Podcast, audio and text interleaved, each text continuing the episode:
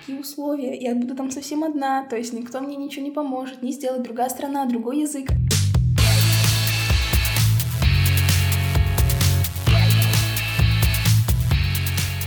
Всем привет! В эфире подкаст «Куда податься». Мы, как обычно, говорим про образовательные возможности устами тех, кто в них участвовал.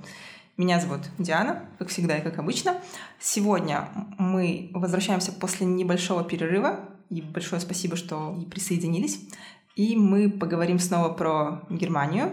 Сегодня у меня в гостях Александра Богуславская. Привет. Привет. И Александра расскажет о том, как она стажировалась в немецком парламенте. Да, хотела сказать правительстве.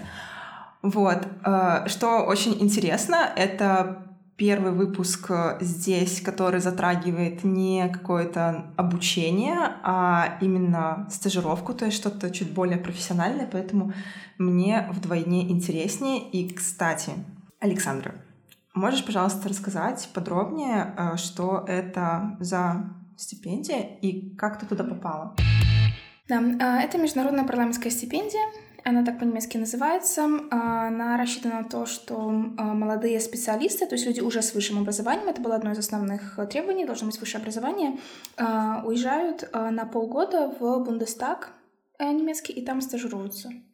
Вот. Цель программы — показать э, немецкую демократию, показать, как э, парламент Германии устроен изнутри, чтобы люди э, из других стран, в основном, конечно, из стран, где есть проблемы с демократией, увидели, как по-настоящему делается политика в демократическом государстве. Хорошо, вот расскажи, а откуда ты нашла информацию об этой возможности mm-hmm. и почему ты решила ехать именно туда? Почему именно Германия? И почему именно стажировка парламенте? Ну, тут нужно сказать, что когда я а, это все искала, это был мой последний курс в университете, то есть там преддипломная а практика, факультет международных отношений, международное право. Я заканчивала юрист-международник, да.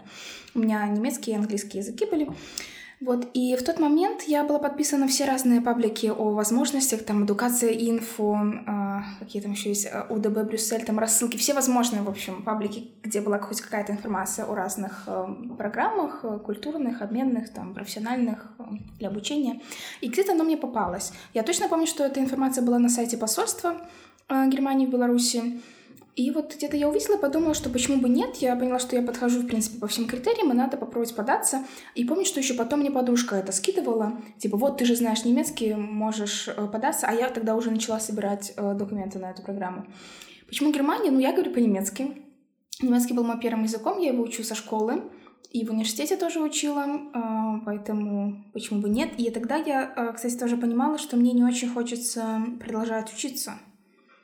Ну, я, я закончила университет и хотелось как-то, ну, что-то, чего-то другого делать, наверное. И там программа была как раз-таки ориентирована больше на практику, и мне показалось это интересно. То есть не просто там из одного университета перейти в другой, посмотреть там, как учиться, а вот так, посмотреть именно на работу, на какую-то практическую деятельность в Бундестаге. Окей, смотри, а как вообще этот происходит процесс подачи? То есть а ты, я так понимаю, заполняешь какую-то заявку. Там, вот я смотрела страничку этой стипендии, и там был просто какой-то вот список того, что нужно сделать. То есть там mm-hmm. не просто что-то заполнить и отправить. То есть там нужно еще какие-то документы собрать, ну, рекомендации, естественно. Да, а, пакет документов был такой достаточно внушительный нужно была заявка, а, сама основная такая анкета большая, там, где нужно ее было заполнить, там образование, имя, интересы, ответить на какие-то вопросы развернуто, там, типа, что такое демократия, там, и что-то, какие-то вопросы такие тоже были общие.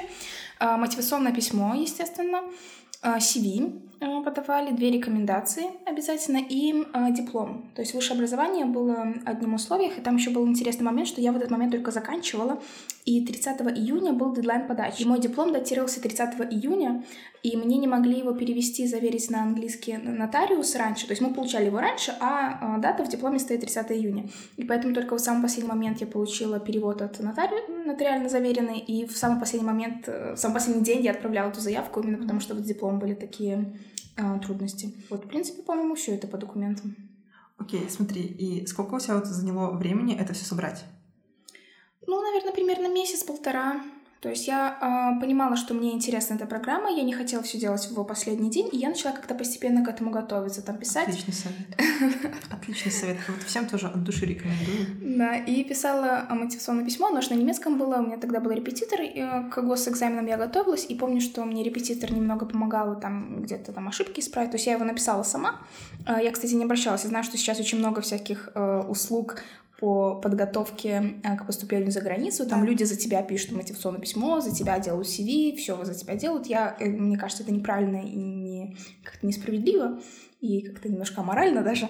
Поэтому я все делала сама, но а, мой репетитор помогал мне где-то там по языку исправить, может где-то уровень поднять, какое-то слово более красивое и использовать, и так, уровень, чтобы был в мотивационном письме красивый.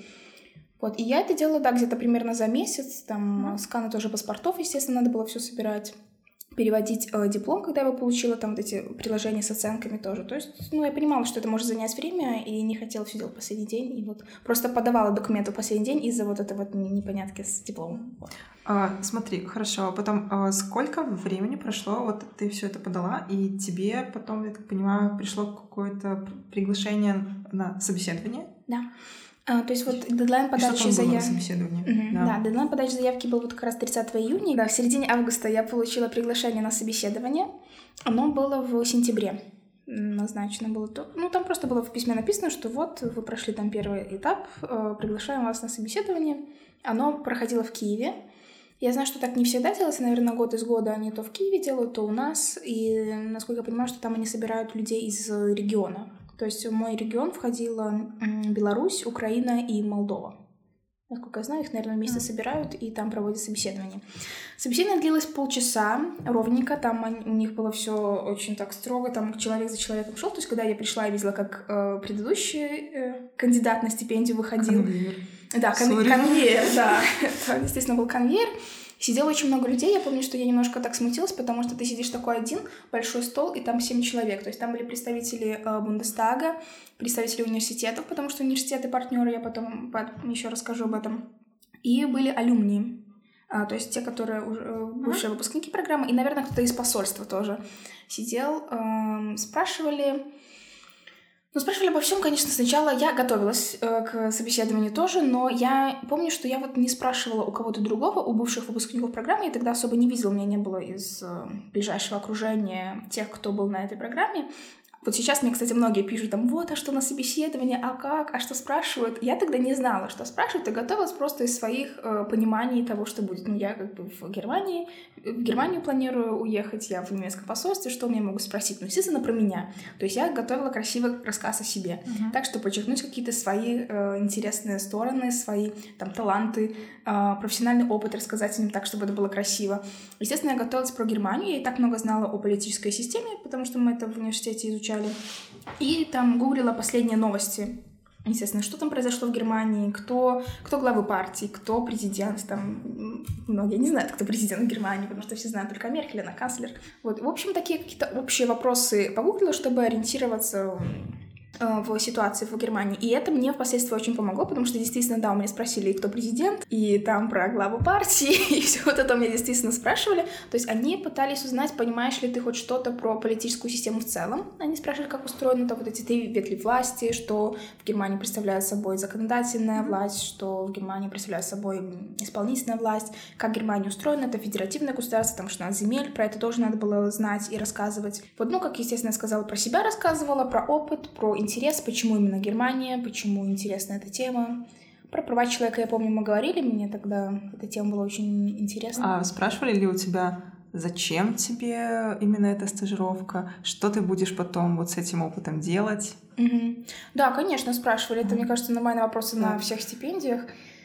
Тебе интересно, что я ответила? Нет, это... нет, я просто, я просто уточнила. Я думаю, что так всегда спрашивают. То есть они тоже хотят понимать, какая конкретно мотивация, и понимает ли человек, зачем ему это. Потому что многие люди не могут этот вопрос ответить. Многие люди думают, ну, просто прикольненько, да, в Германии пожить. Просто это, знаешь, возможно, для меня и для тебя вот э, присутствие таких вопросов это очень явно. Просто, возможно, для mm-hmm. кого-то, кто, например, будет э, вообще слушать что-то про какие-то образовательные возможности первый раз в жизни, возможно, даже это будет шок-контент. Mm-hmm. Понимаешь, человек, человек, подготов, человек подготовится по Германии, по ее политическому устройству, что-то вообще происходит, но не сможет сформулировать, э, зачем ему ей это надо.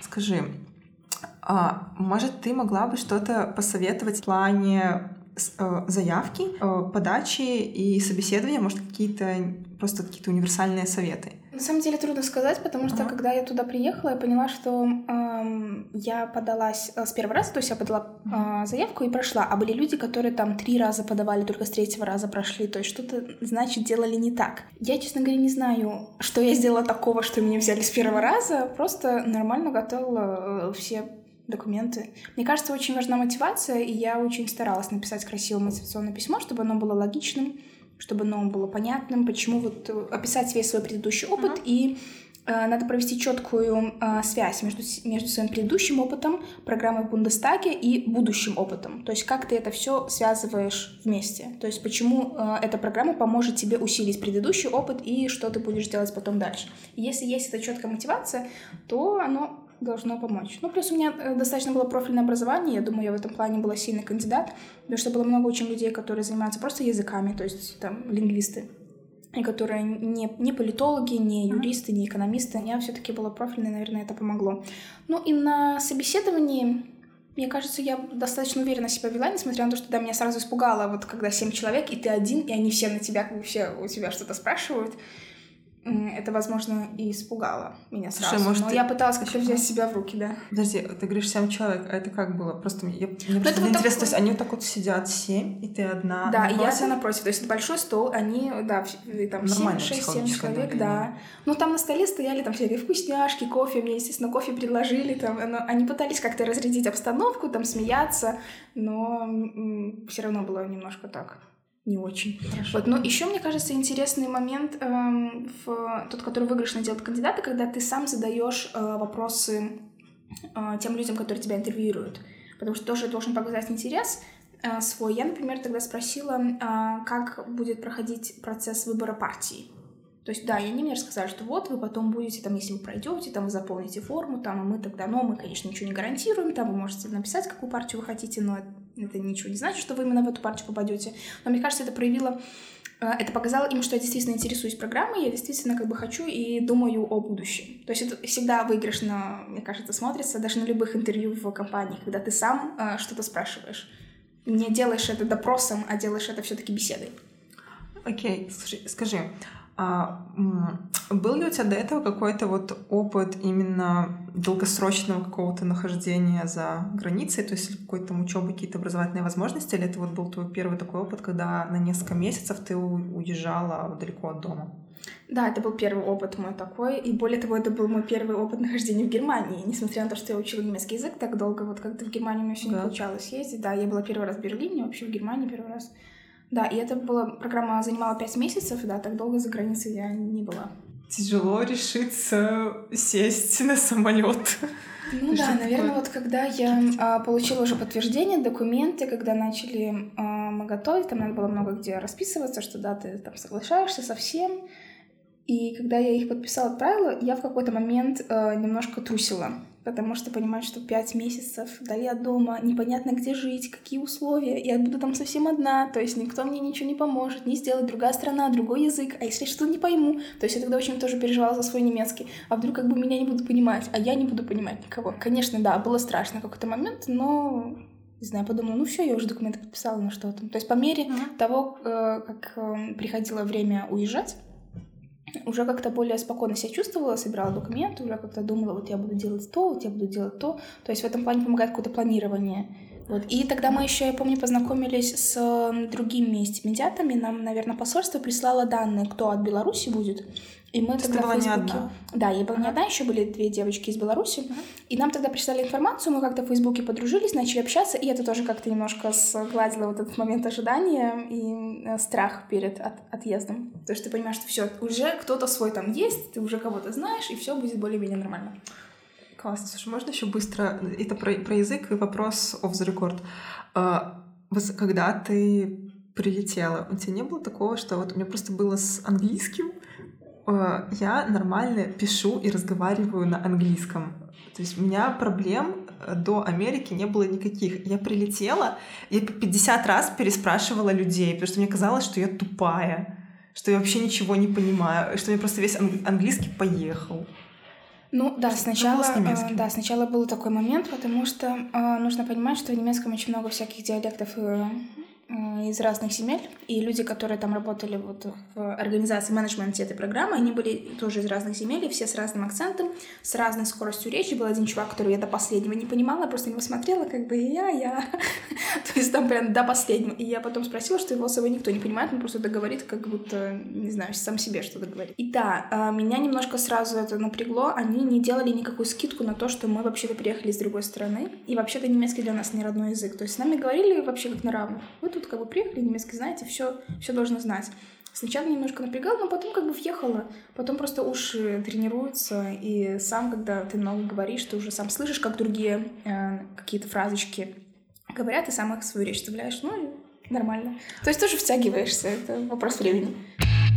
Ты приехала в Берлин. Можешь рассказать э, коротко вообще, в чем заключалась э, твоя, как сказать, ну, работа стажировочная, то есть что ты, то есть что ты делала, что ты выполняла, и как выглядел твой первый день? Ну, я, наверное, начну немножко из, издалека. Mm-hmm. Программа занимала пять месяцев. Из них не все а, пять месяцев мы работали в Бундестаге. Mm-hmm. То есть у нас был первый месяц такой ознакомительный и последний. И во время первого месяца было очень много разных семинаров, э, которые нацелены на то, чтобы мы поняли, как устроена немецкая система. То есть был там день фракции, где каждая фракция приходила, нам рассказывала, как они работают, как должна работать оппозиция в парламенте, если это оппозиционная партия. Ну, в общем, очень много разных было интересных моментов. А, был день медиа, мы ходили тогда в медиа, ходила в Deutsche Welle.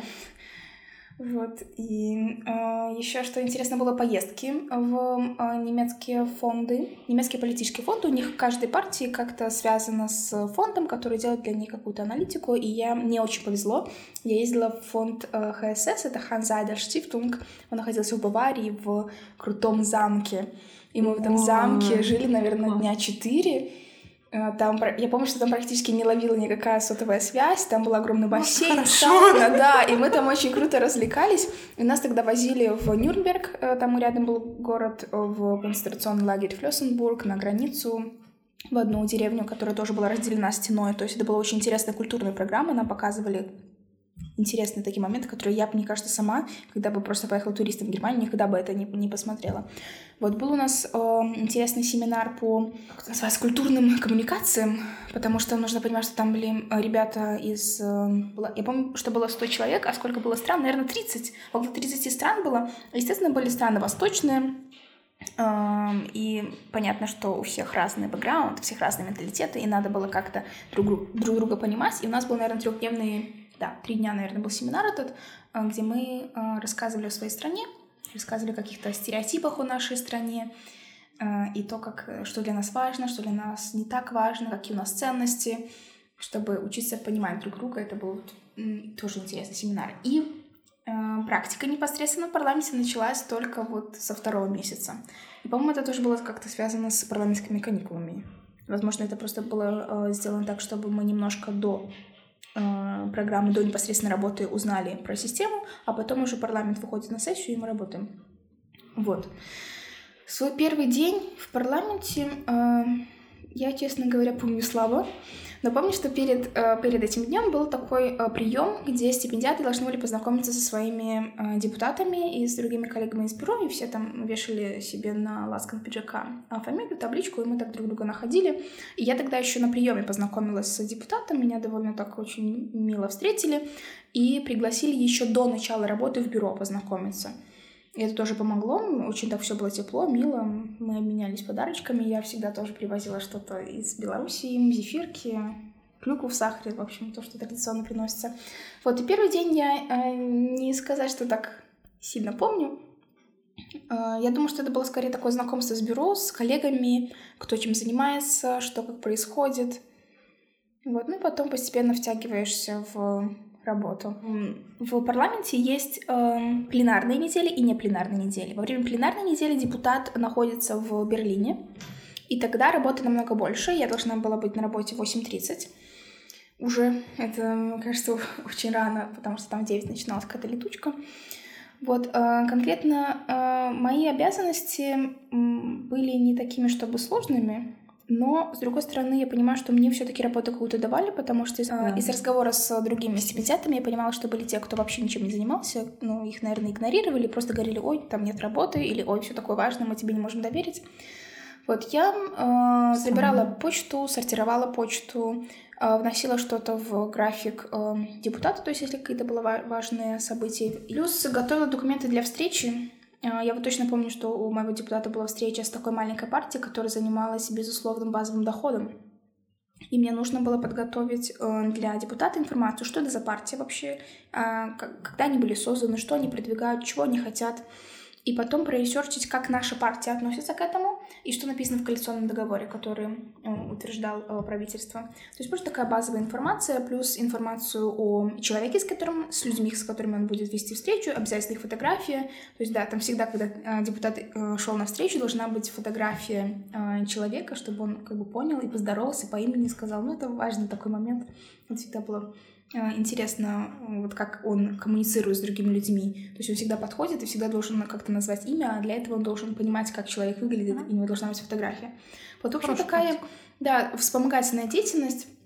Плюс э, у депутата довольно часто были речи в парламенте, он выступал с ними, и была какая-то тоже подготовка этой речи, там, возможно, какой-то момент нужно было проресерчить, там, найти цифры, данные, чтобы он мог красиво это вернуть свою речь, хотя, конечно, саму речь мне писать не разрешали, но какие-то моменты я готовила, да. Слушай, вот. я тебя совершенно забыла спросить, так в какую ты партию в итоге попала, и была ли это та партия, в которую ты хотела? Да. Mm-hmm. Я а, в документах а, обозначала правящие партии ХДС, ХСС и социал-демократы. То есть они правили, я понимала, что, скорее всего, они сформируют правительство, хотя тогда было... О, кстати, это интересный момент, это я позже расскажу. А, вот. И в итоге я попала к социал-демократам. То есть это правящая партия, которую, в принципе, хотела. Я обозначала их э, две и к нему попала, поэтому была, в принципе, довольна. Сейчас же я понимаю, что, в принципе, неважно было, куда бы я попала. Не обязательно было разделять ценности партии. Я помню, что вот мне на, в комментариях на сети Доги писали, вот, как же так, а если ты попала в э, АТГ, альтернатива для Германии, эти правопопулисты, они же, типа, твои менторы, и ты бы училась, типа, у плохих людей. На самом деле там работа устроена немножко не так. Эм, все бюро работают, в принципе, одинаково. И чтобы увидеть, как работает демократия в Германии, абсолютно неважно, какой ты партии, не нужно было разделять ее ценности, не нужно было говорить, вот, люблю вас э, там до гроба. Поэтому, да, неважно было, мне кажется, какой партии. Скорее, э, вопрос был в бюро, чтобы депутат был такой отзывчивый, какой-то активный, чтобы они тебе как-то работу давали, потому что, да, были те, которые мало чем занимались. Вот, а интересный момент. Э, моя стажировка была в 2018 году, э, получается, весной. И тогда был супер классный момент в Германии, потому что они очень долго не могли сформировать парламент, э, правительство.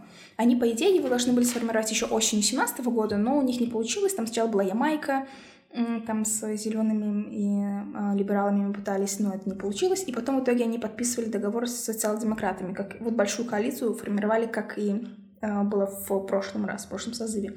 И получается, что я сама своими глазами видела, как они подписывали этот договор. Это уникальная ситуация из-за того, что они очень долго формировали правительство. Стимлитяты раньше никогда такого не видели. А я помню, как мы стояли вот в этом здании Бундестага, и как-то Меркель, у меня даже это в сторис есть в Инстаграме, где-то в архивах сохранено, как э, Меркель э, там подходит, они там подписывают, ставят подписи, это потрясающий момент. И я видела, как она потом принимала присягу в парламенте. Это, это нереально. И это действительно просто наш год. Вот нам просто повезло из-за того, что была такая не очень стабильная... Ну, для Германии это, конечно, была не очень хорошая ситуация, так долго формировать парламент, но для нас это было такой большой удачей. Александра говорила про интервью на Ситидоге. Да, она давала интервью на Ситидог, очень интересное про свою стажировку. Там тоже много классных вещей можно оттуда прочитать. Я обязательно ссылку оставлю или в сообщении в Телеграме, если вы в Телеграме нашли, или в описании к выпуску на площадках, где вы это слушаете. Ну, вообще, наверное, самый главный инсайт или самый главный вывод — это э, я наконец-таки поняла, что такое демократия, вообще, в принципе, что такое парламент, как он должен работать. Потому что у нас в Беларуси политическое поле полностью кастрировано. Нет никаких там нормальных э, партий. Хорошая цитата.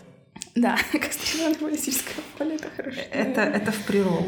Да, и мы там можем в политической теории какие-то учить, э, что значит там социал-демократы, что значит правая идеология, левая идеология, но из-за того, что у нас нет конкретного нормального примера, это непонятно, что это значит. Что такое на самом деле оппозиция? Какой должна быть оппозиция? Потому что в понимании обывателей, да даже тех, кто учится на юристов, политологов, оппозиция — это просто какие-то оголтелые чуваки, которые по улице бегают. Они не понимают, что, что есть оппозиция, какая она должна быть. В чем миссия оппозиции? Почему парламент без оппозиции? Это не парламент, в принципе. Вот. И вот это вот, наверное, самый главный момент в стажировке, самый главный для меня, а, самое главное приобретение, потому что все вот эти политические моменты, нюансы, которые я знала раньше только в теории, они встали как-то на место в моей голове, и стало все понятно, как оно действительно должно быть. Вот, это раз. Наверное, общение с людьми, а, потому что у нас очень часто бывает, что когда человек какой-то важный, занимает какой-то пост, с ним как-то неудобно, ты стесняешься с ним разговаривать, ты там как-то лебезишь или вот думаешь, блин, он такой крутой, а кто я? А вот там из-за того, что очень много разных людей, там у меня есть фотка с э, Мартином Шульцем, с Оловом Шольцем, вот там один был раньше главой э, социал-демократов, второй был министром финансов, есть фотография с министром иностранных дел тоже. Ты с ними общаешься, и они ведут себя абсолютно нормально, и ты видишь, что нет никакого снобизма у них, что они нормально все обращаются на «ты». Это была такая у нас партийная э, вещь. Э, все обязательно говорят друг другу «ты», то есть э, ну, на «вы». В немецком языке это различается, да. Это ваш момент есть «зи», «вы» и «ду» — это «ты». И там обязательно надо было говорить «ты», ты понимаешь, что они общаются с тобой абсолютно нормально, абсолютно на равных, и ты сам тоже учишься э, себя вести как-то так, ну, с достоинством, без вот этого «ох, вы тут боги», политики, а кто я тут какая-то там из диктатуры приехала. То есть учишься себя тоже так нести. А, смотри, вот, э, вот ты говорила, что ты первый раз в Германии, первый раз вот опыта именно такого продолжительного нахождения за границей. Вот было ли у тебя такое, что вот перед тем, как ты ехала в Германию, у тебя были какие-то определенные ожидания именно о стране, ты просто в каком-то культурном, человеческом плане, и, и вот ты приехала, и я еще понимаю, что Берлин и Германия это немножко разные, да, да, да, разные вселенные, да, то есть может, было ли такое, что что-то оправдало, что-то не оправдало, что-то шокировало, приятно, что-то неприятно, то есть такое вот. Ну, мне кажется, мы все склонны немножко идеализировать э, Запад, Европу и особенно Германию. Есть же стереотипы, что там пунктуальность, супервысокое качество, но это не всегда так. То есть Deutsche Bahn опаздывает всегда, у меня несколько раз была ситуация, когда они то останавливаются во время пути там на 10 минут, то задерживаются там на полчаса. Это вообще абсолютно нормальная ситуация. Об этом даже есть, я помню, статья на Deutsche Welle, почему Deutsche Bahn постоянно опаздывает. То есть этот есть миф о немецкой пунктуальности, но он работает, наверное, только в каком-то человеческом плане, а транспорт там ходит как угодно. Казалось, что это, блин, должно быть все идеально. Но еще, наверное, есть миф о, каком-то, о каких-то супервежливых, улыбчивых людях, которые всегда готовы тебе помочь. Это тоже не всегда так. Там тоже есть хамы, там тоже есть невоспитанные подростки и тому подобное, которые на тебя и накричат, и фыркнут. И то есть люди везде на самом деле одинаковые. Не надо думать, что вот в Европе они какие-то такие супер вежливые, супер классные, супер милые. Это не так. Вот, и это, наверное, был такой вот, э, ну не то что шок, не, не оправдание ожиданий в этом плане. Слушай, правда, что я просто слышала, я хотела именно уточнить человека, который жил в, в Берлине, правда ли, что в принципе в Берлине можно обойтись без немецкого? На каком-то бытовом плане? Что ну, там английского это достаточно? трудный вопрос, потому что я ведь все-таки знала немецкий, я везде говорила по-немецки. Но говорят, что да, но только в Берлине. То есть надо понимать, да. что в других городах Германии это не сработает. Но опять же, если э, вы ограничиваетесь заказом в кафе и где-то там, не знаю, разговорами с продавщицами, то, наверное, это да тогда английского будет достаточно, но с э, людьми, с другими, ну, молодежь, наверное, все-таки более-менее английский знает, да, с молодежью можно разговаривать, но это не всегда так. Знаешь, какой не задала самый важный вопрос? Да. Какие условия у стипендии? Да, по, э, точно. да деньги, да, деньги, э, жилье, какие-то mm. плюшки. А, мы жили в общежитии, но можно было выбрать и жить отдельно, и взять там 300 евро компенсации, а за общежитие мы не платили. Только там был залог, который потом вернули. Э, в общежитии представляло собой такую большую трехкомнатную квартиру, э, в которой жили двое человек. То есть у меня была своя отдельная комната, и со мной жила соседка. У нас была огромная гостиная, кухня и там ванна, все было, все было в одном месте. То есть это выглядело как нормальная, обычная трехкомнатная квартира, в которой живут два человека со своей комнатой. То есть условия в этом плане были очень хорошие. Плюс мы получали 500 евро стипендий, но в итоге мы не всегда получали 500 евро, потому что там часть... Эм, мы, налоги? Э, нет, не налоги, а там были отчисления на э, такую студентскую карточку студента. Мы все были прикреплены к какому-то университету, и эта карточка позволяла нам бесплатно ездить везде в транспорте по, по Берлину. И вообще, да, вот я не сказала, что не обязательно то есть никак не обязательно. Можно было э, не только работать в парламенте, но еще и посещать какие-то лекции в Гумбольд университете или там в Фрай университет, ну, в общем, в университетах партнеров. Но я это не делала, потому что мне было интересно, как это работать, но это меня больше штырило. Не обязательно было. Можно было не посещать, и там можно, по-моему, только два курса себе было взять, и потом там записать их себе в, там, как называется, credits, ну, вот эти баллы. Это, этим пользовались э, те ребята, которые учились там в этот момент в магистратуре, у которых там был академ, чтобы потом э, как-то засчитать себя, они просто подбирали что-то похожее. Но мне это было не очень интересно, мне нравилось именно как-то в парламенте вот эту вот движуху ощущать.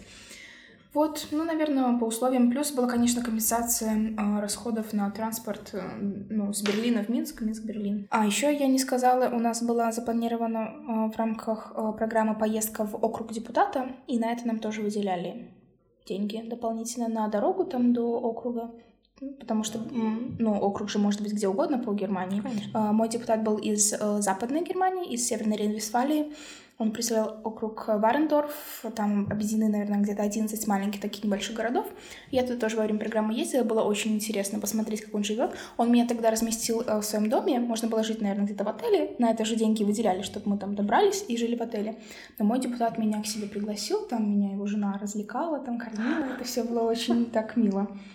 Да, действительно. Слушай, а может ты можешь поделиться каким-то, знаешь, вот у тебя, может, было какое-то самое приятное воспоминание вообще за все пять месяцев просто вот в Германии за эти? То есть не, не только по работе. И, может, был, не знаю, какой-то факап?